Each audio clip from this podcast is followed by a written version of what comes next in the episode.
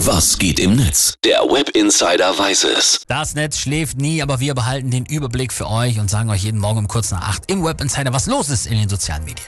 Und ich habe es ja gerade schon gesagt, wir müssen nochmal über eine Sache reden, die schon vom Montag ist, aber im Netz halt immer noch total ihre Runden macht, nämlich diese große Protestaktion der letzten Generation in Berlin. Die wollten ja die ganze Stadt lahmlegen, ist zum Teil gelungen. Ähm, die großen Verkehrsknotenpunkte, die waren dann auch wirklich alle dicht. So, und meist kleben die Aktivisten der sogenannten letzten Generation bei ihren Protesten sicher auf der Fahrbahn fest. Mhm.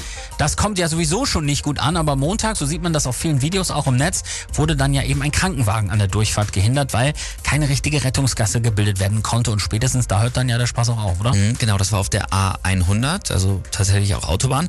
Und die, die Feuerwehr Berlin, die hat am Ende 15 Krankenwagenfahrten gezählt, die behindert wurden und deswegen teilweise abgebrochen werden mussten. Ob dadurch jetzt jemand zu Schaden gekommen ist, das ist aber nicht klar. 15 Krankenwagen, das ist auch eine Menge. Also ich kann mir vorstellen, dass das Internet richtig schön brennt jetzt. Stimmt. Und da ist auch richtig vieles dabei. Das wollen wir gar nicht hier wiedergeben.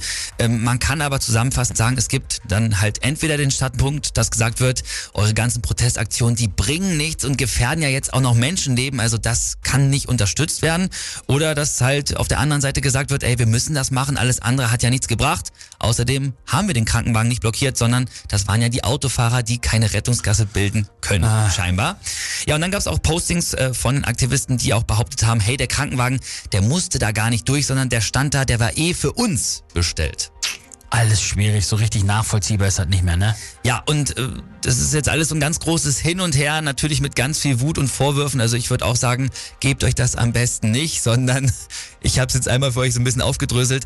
Also vor allem auch, ähm, da, da gibt's jetzt auch so Videos, wo Leute dann selbstständig aus dem Auto ausgestiegen sind, Klimaaktivisten von der Fahrbahn gezogen haben, teilweise an den Haaren. So, und das geht ja dann aber auch wieder gar nicht. Genau, und äh, diese Person wird natürlich auch im Netz dann von einigen Leuten als Ehrenmann gefeiert. Ach. Aber da sagt zum Beispiel auch die Polizei ganz zu Recht, das Landgericht Berlin hat schon im Januar entschieden, die Klimablockaden fallen nicht unter das Versammlungsrecht. Aber trotzdem, wer Aktivisten selbstständig mit Gewalt entfernt, der macht sich ebenso strafbar. Das müssen wir dann auch verfolgen. Das ist auch klar. Ganz schweres Thema. Also Ja. ich verstehe absolut, dass es in Sachen Klima kein Weiter so geben kann. Logisch. Man muss auch Dinge tun, die aufrütteln. Aber das, was die da machen, das bewirkt ja, wie man eben an so einer Aktion auch sieht, das Gegenteil. Nämlich, dass sich so ein Hass auch auf Klimaschutz entwickelt. Und das ist doch auch nicht gut. Hm, Ja, ich verstehe auch, warum die Aktivisten das machen, aber ich würde auch sagen, jede Art von Radikalisierung ist immer absolut problematisch.